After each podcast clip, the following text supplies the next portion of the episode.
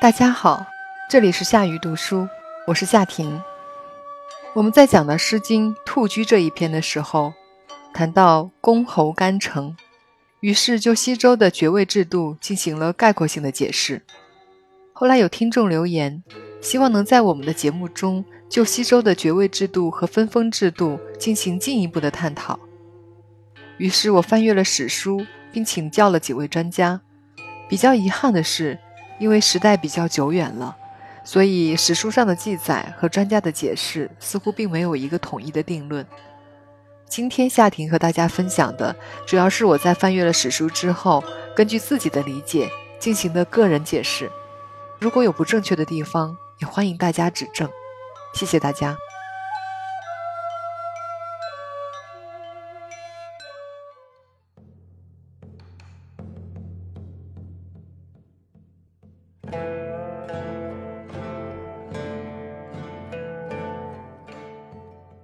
我们一起来了解一下周朝初期的爵位。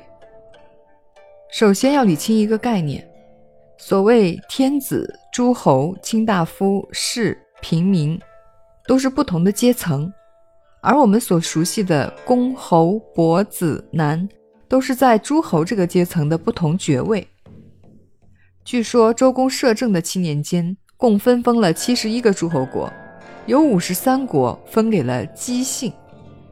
姬姓也就是周文王和周武王的姓，这也说明了周朝的宗法和分封制是以血缘关系为基础建立起来的一个体系。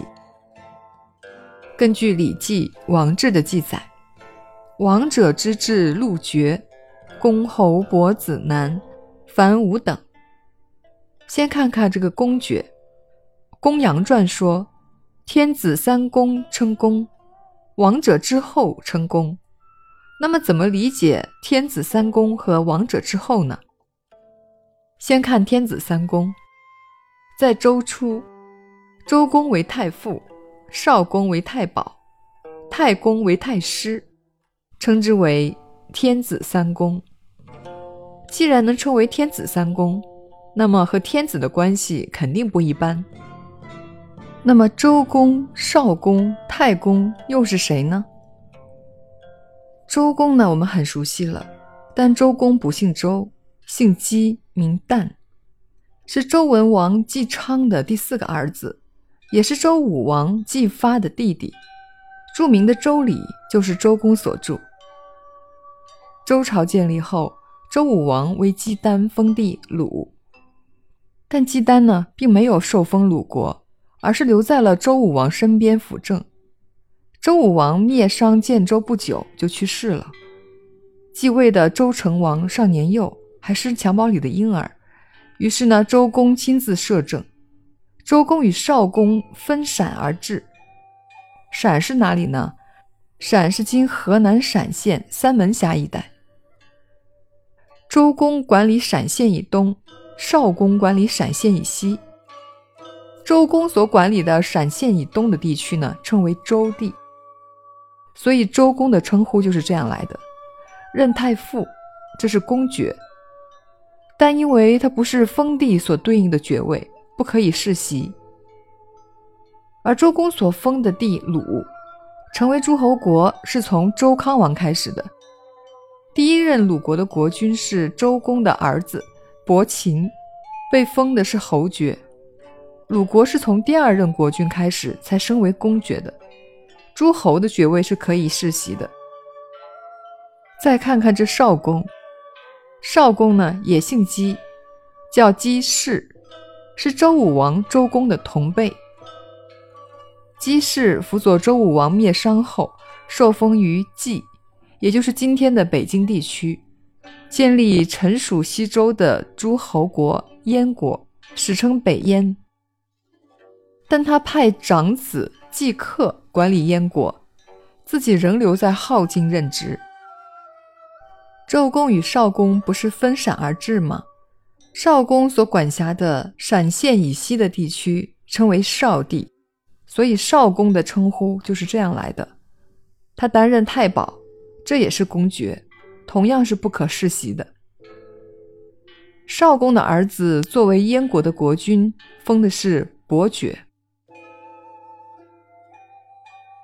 再来看看太公，太公就是众所周知的姜尚、姜子牙。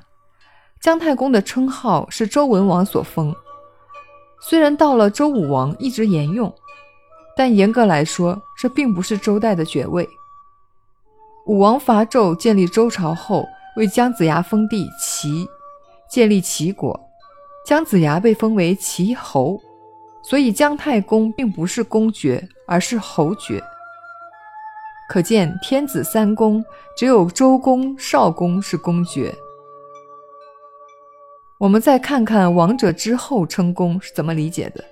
“王者之后”是指前朝圣贤的后裔，其中最为典型的就是宋国，作为殷商之后裔，封为公爵，被周王室以客礼对待，所以在爵位上要比一般的诸侯国高贵一点。除了宋国之外，夏禹的后裔被封在了杞国。至于黄帝、炎帝、尧、舜的后代，分别被分封为柱国、交国、晋国、陈国。这几国一开始都被封为公爵，但因为有的实力太弱，很快就被别的诸侯国所吞灭。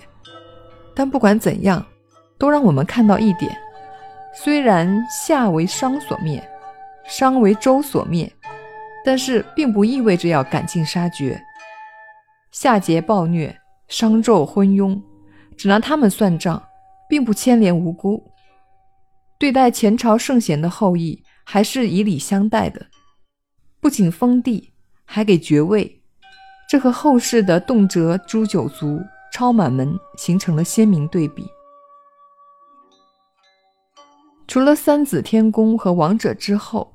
还有一类诸侯被封为公爵，那就是姬姓中较为亲信的长辈，他们是虢国和虞国。虢国的始受封者是国仲，是周文王的弟弟，也就是周天子周武王的叔叔。虞国始受封者是虞仲，是周文王的伯父。这两位可都是周天子的长辈，所以不可称臣。只能尊为公，公是兵而不臣的爵位，其地位自然高于其他诸侯。虞国和虢国后来还有一个唇齿相依、唇亡齿寒的典故，有兴趣的朋友可以去了解一下。周康王之后呢，各诸侯国的实力开始发生变化，最初的爵位也发生了很大的变化，所以凡是王室的执政亲事。都可以称为公，作为诸侯的通称，是一种荣誉称号了，或者是后人追加的谥号。再来说说侯，侯是五等爵的第二级。就疆土而言，公侯是同一个级别。所谓公侯方百里，伯七十里，子男五十里。侯是百里正爵。如鲁国、齐国、晋国、魏国等等，这些诸侯国都位于国都比较近的地方，起到了保卫的作用。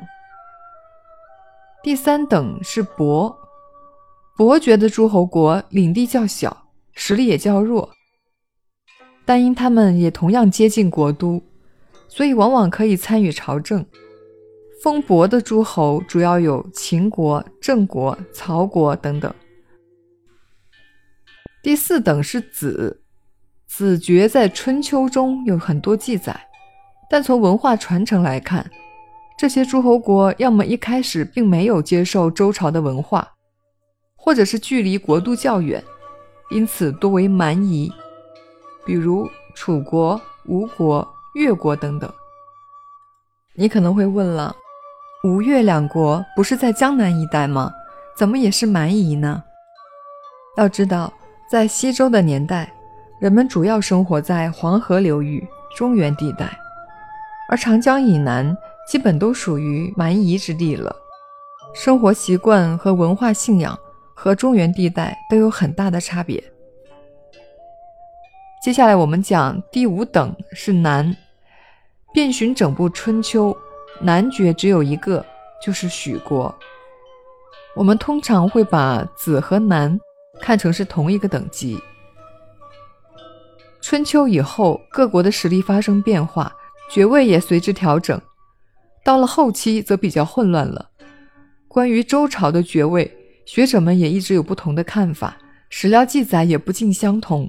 我们这里只取周朝初期的解释。